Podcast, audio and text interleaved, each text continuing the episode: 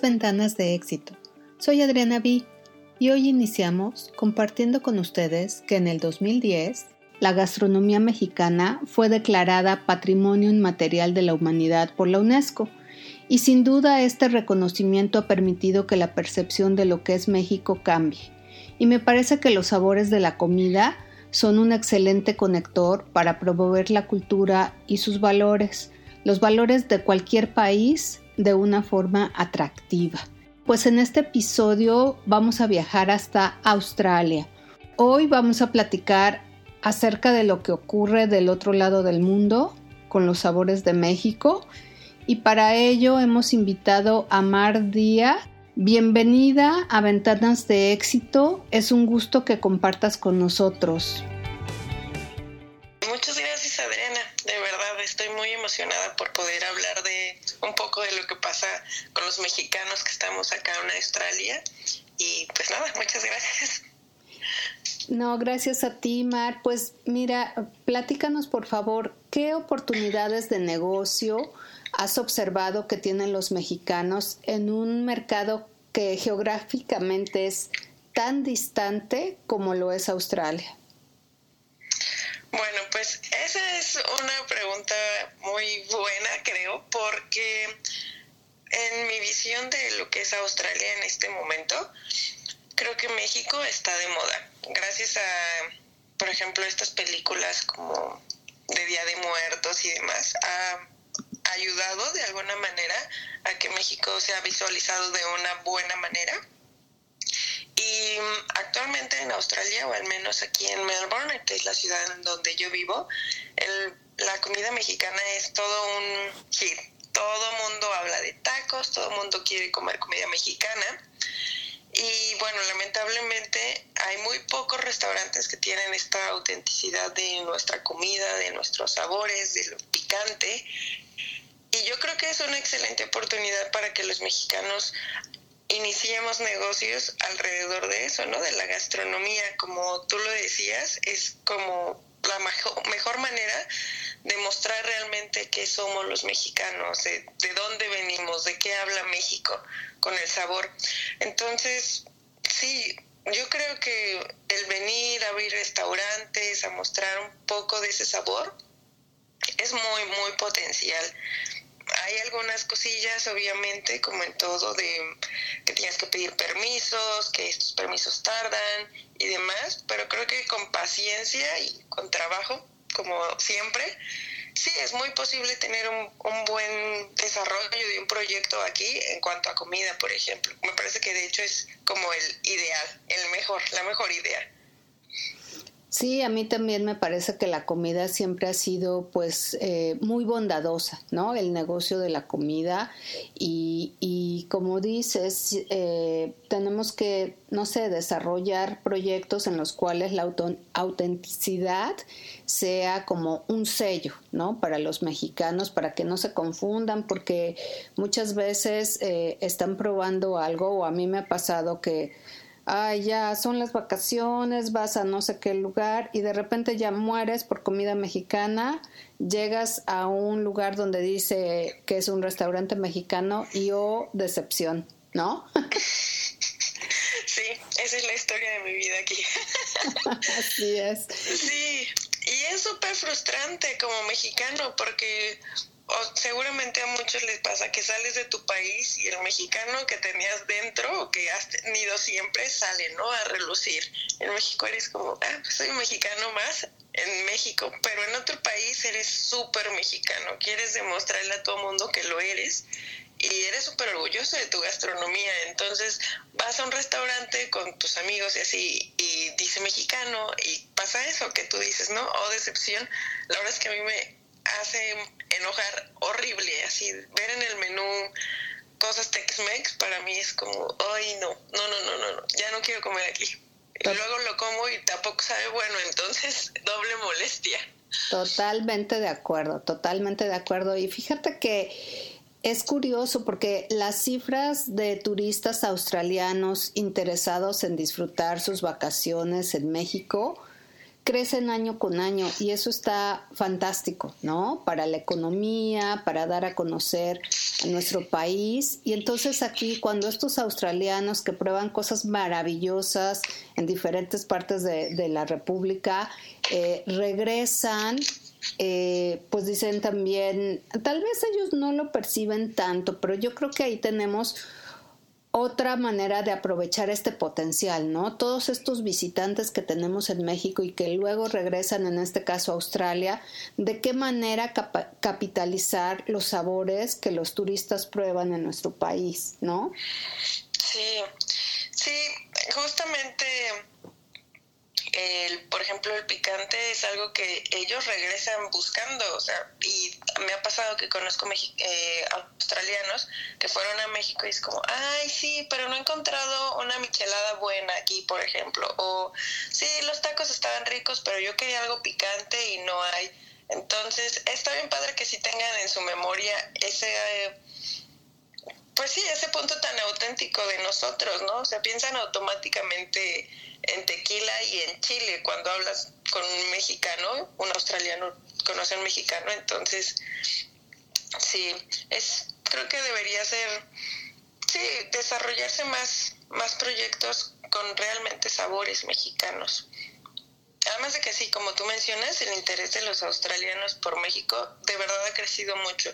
Creo que también tiene que ver que hay mucho estudiante internacional en este momento en Australia bueno, menos el mer, Y se escucha mucho español, de verdad, aquí no hay una calle que no escuches a alguien hablando español.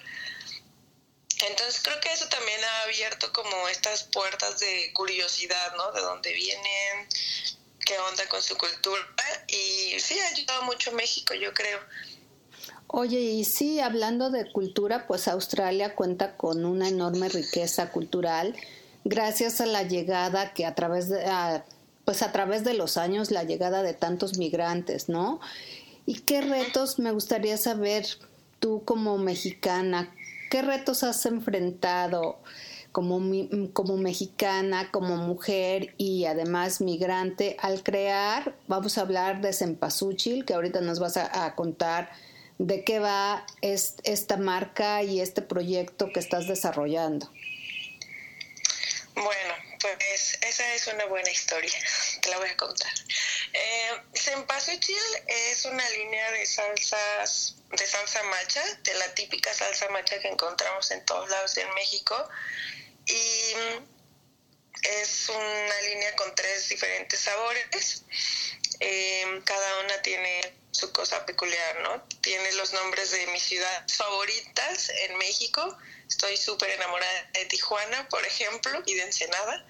Eh, me encanta la comida oaxaqueña y también me encanta la cochinita pibil, entonces se llama Yucatán también una de las salsas. ¿Qué retos he tenido que enfrentar? Bueno, cuando yo llegué aquí en el 2017, 16, 16, casi 2017, yo no hablaba nada de inglés, así, nada, lo súper básico. Eh, yo vine aquí porque mi novio es australiano, pero él hablaba perfectamente español, entonces yo no tenía que preocuparme por eso.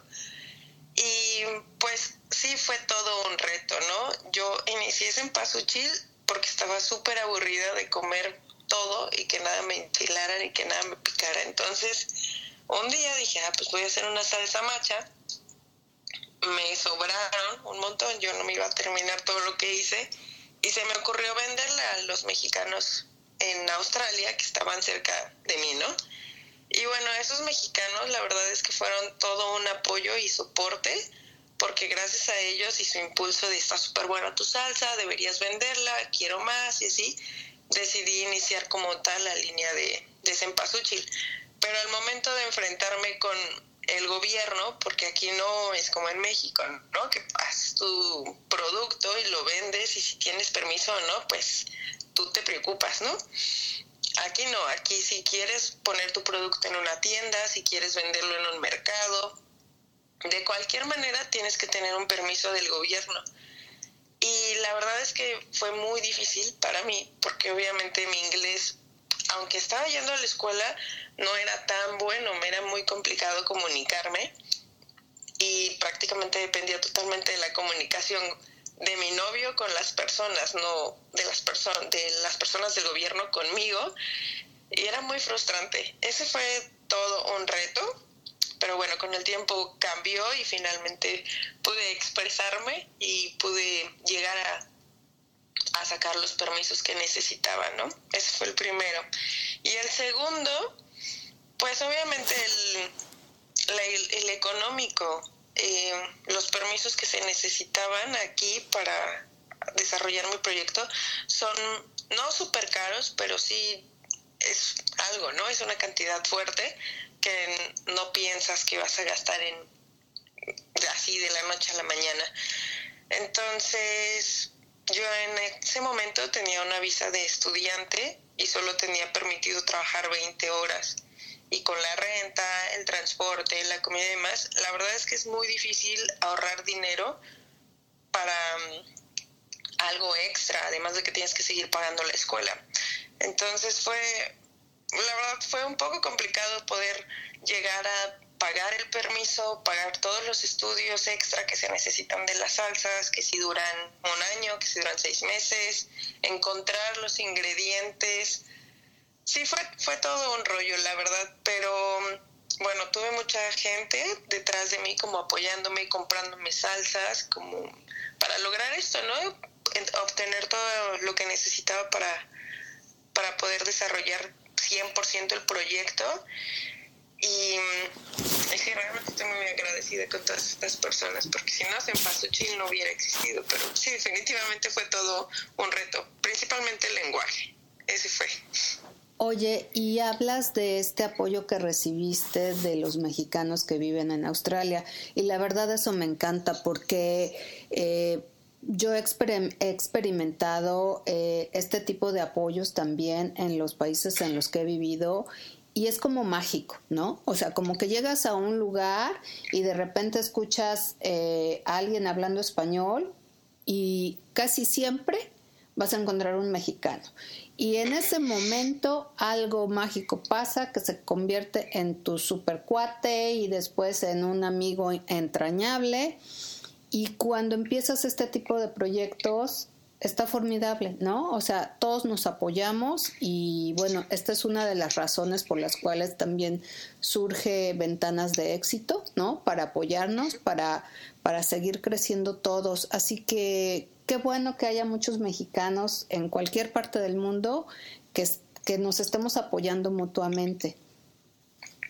Sí, la verdad es que aquí en Australia me parece que es notorio el apoyo a, los connacionales, especialmente con la comida. Es como, si no querías tener amigos, olvídalo, vas a tener, porque la comida es algo que no podemos evitar. Hay un chico aquí que vende pan, conchas, eh, rebanadas, todo este pan típico.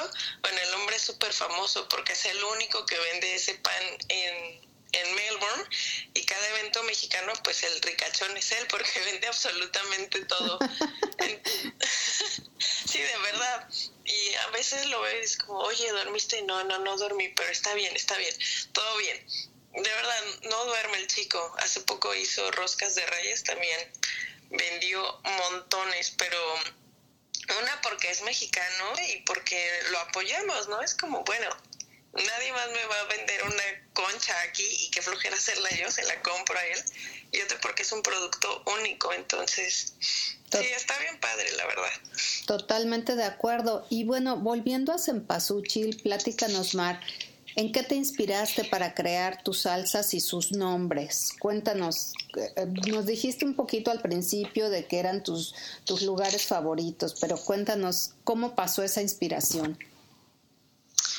Vale, pues cuando yo desarrollé este proyecto, que fue muy, muy temprano, como les contaba, casi recién que había llegado y que estaba bien aburrida de no enchilarme con nada, em, acaba de venir de Tijuana y de Ensenada, fueron como mis últimos días en México ahí, y la verdad es que todo este sabor picante que puedes encontrar en cualquier lugar de Tijuana o Ensenada, lo traía muy en la cabeza, ¿no? Además de que tenía poquito aquí, pero ya extrañaba todo en mi país. Entonces, em, pues sí, inicié con Tijuana, que es una salsa así como bastante picante, de hecho es la más picante, tiene una combinación de almendras y mm, ajonjolí negro y blanco y para mí eso habla como también de un poco de la multiculturalidad que existe en Tijuana, ¿no? Que es como muy open. Entonces en eso está inspirada Tijuana, Yucatán. Bueno, pues yo soy muy exigente para la comida mexicana, como dije. Entonces, para mí el platillo que pruebo y que digo, bueno, con esto vamos a saber si cocinan bien o no, es la cochinita pibil. Es como, pues sí, como el platillo de casa. Y pues obviamente Yucatán, Mérida tiene este sabor súper picante del habanero, pero también quería hacerlo como algo que no ganara mucho el sabor a la comida que tienes, que es prácticamente lo que hace el habanero. Tiene el sabor, pero te permite disfrutar de los demás sabores entonces, Yucatán es esta típica salsa, de hecho es la más típica, de chile con cacahuates y ajonjolí. Y por último está eh, Oaxaca. Eh, poquito antes también de venir aquí, fui a, a Oaxaca y bueno, vivo enamorada del mole y del mezcal, pero más del mole. De verdad soy un poco obsesionada con el mole y esta salsa tiene una mezcla de chiles que hace que la salsa se vea negra. Entonces está también súper inspirada en eso, ¿no? El amor al mole y el sabor de Oaxaca. es un poco como ahumada por el chile, que tiene chile, eh, ¿cómo se llama? Ah, pasilla. Sí, pasilla por el color, ¿no? Sí, Sí, sí. Entonces, en eso están inspirados, realmente en los sabores, en las experiencias de, esos lugares, ¿no? Que me encantan. Oye, y cuando empezaste a venderla, pero ya con los, con los locales, con los australianos, ¿qué efecto tuvieron estas, estas salsas? Cuéntanos. Pues lo primero era que me preguntaban qué tipo de chile era, porque obviamente todos los chiles son mexicanos y pues no son nombres que escuches aquí, ¿no? Entonces era un poco como, ah, o sea, pero ¿cómo? ¿Cómo vas a ver? ¿Pero por qué tiene estos chiles? ¿Pero por qué tiene tres y esta por qué solo tiene uno? Eso les llamaba mucho la atención. Pero la otra cosa es que, y que fue una gran sorpresa para mí, es que los australianos cada vez comen más chile, de verdad hay personas, especialmente una familia, que me compra 10 frascos de chile cada vez que, que tengo una producción y no compra de la que pica menos, compra de la que pica más. Y hay otras personas que me han llevado a preguntar si hago una que pique más, porque se quieren enchilar, les encanta. Entonces, yo creo que tiene que ver con toda esta multiculturalidad de comida que hay aquí están muy abiertos a probar cualquier cosa sin, sin temor alguno, ¿no? Están acostumbrados a que llegue a pasar eso que se enchilan con la comida de Tailandia y demás, con los curries que también son muy populares aquí, que sí, fue, tuvieron muy buen recibimiento, la verdad. Sigue en este proceso de que más australianos los, lo conozcan, porque realmente la certificación fue hace muy poco y estoy como tratando de ponerla en, los mm, en casi todo Melbourne con diferentes lugares o mercados. Pero la verdad es que sí hay como curiosidad. Me ha tocado en eventos de, de mexicanos como posadas o así que hay australianos que van la prueban y al final no están muy seguros pero se llevan la que menos pica no por ejemplo o sea Sí, parece que son muy, muy abiertos a nuevos sabores y eso pues obviamente nos conviene a mí y a todos los emprendedores. Por supuesto, y bueno, además por lo que nos estás diciendo, pues tus salsas, tus productos están contribuyendo a la imagen de la cultura gastronómica de México, ¿no? Sí, sí, realmente algo súper importante con las salsas y que respeto 100% es que tiene que picar, porque para mí de eso habla México, ¿no? Como te decía, del picante.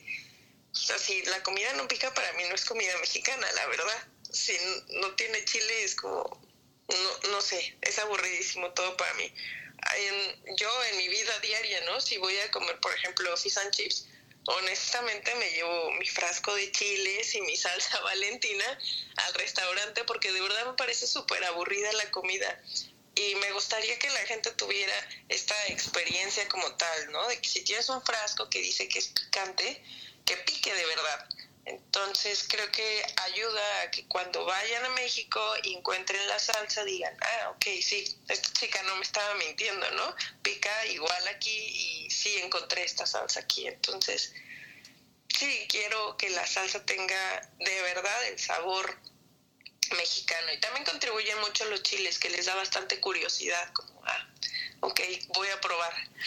No, y también creo que desde el momento en que tú eh, decidiste ponerle a cada una de tus salsas el nombre de un estado de nuestra república, este, también ya estás, estás generando ahí un vínculo importante, estás despertando la curiosidad y seguramente la siguiente visita a México por parte de algún australiano pues podrá ser a Oaxaca, podrá ser a Yucatán, ¿no? O sea, como que siempre hay algo que ayuda a, que sigamos cultivando esta, esta cultura, no importa dónde estemos. Sí, bueno, ese es un punto, fíjate, en el que yo no había pensado, pero sí, tienes toda la razón. Yo creo que, sí, la verdad es como, ah, pues sí, tienes mucha razón así. Sí, la verdad es que yo creo que les puede despertar esta curiosidad. También me pasa mucho con el nombre, que es muy representativo, ¿no? Cempasúchil.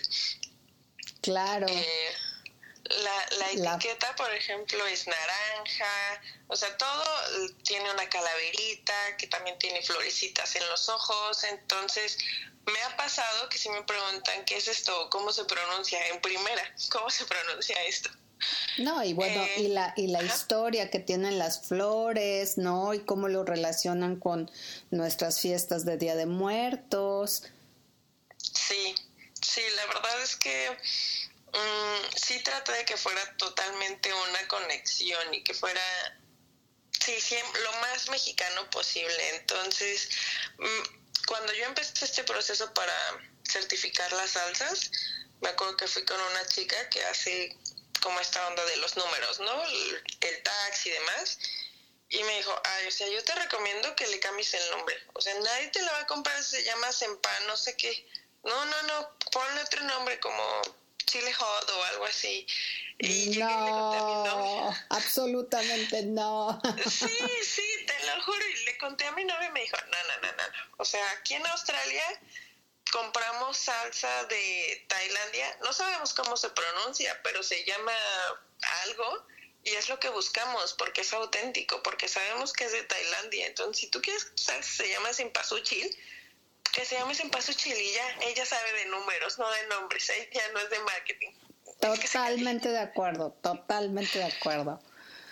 Oye, sí, sí, dime. Sí, la verdad yo no estaba dispuesta a cambiar el nombre, o sea, yo estaba enamorada del nombre y de la cempasúchil, del aroma, y de hecho aquí podemos encontrar algunas de vez en cuando, un poco caras, pero sí hay. Entonces, pues ya no, no había nada que pensar. Si ibas a llamarse en Paso Chililla. Y así fue, Mar. Me da muchísimo gusto. Oye, Mar, pues gracias por llevar un pedazo de México a Australia con tu trabajo, con tu pasión. Gracias por compartir esta experiencia eh, sobre el país que te acoge y que está brindando la oportunidad de resaltar el talento mexicano pues en este caso de ti, pero seguramente hay muchos más mexicanos que en alguna otra oportunidad platicaremos para que nos cuenten qué están haciendo en Australia y cómo están poniendo el nombre de México en alto. Muchas gracias, Mar. Muchas gracias a ti.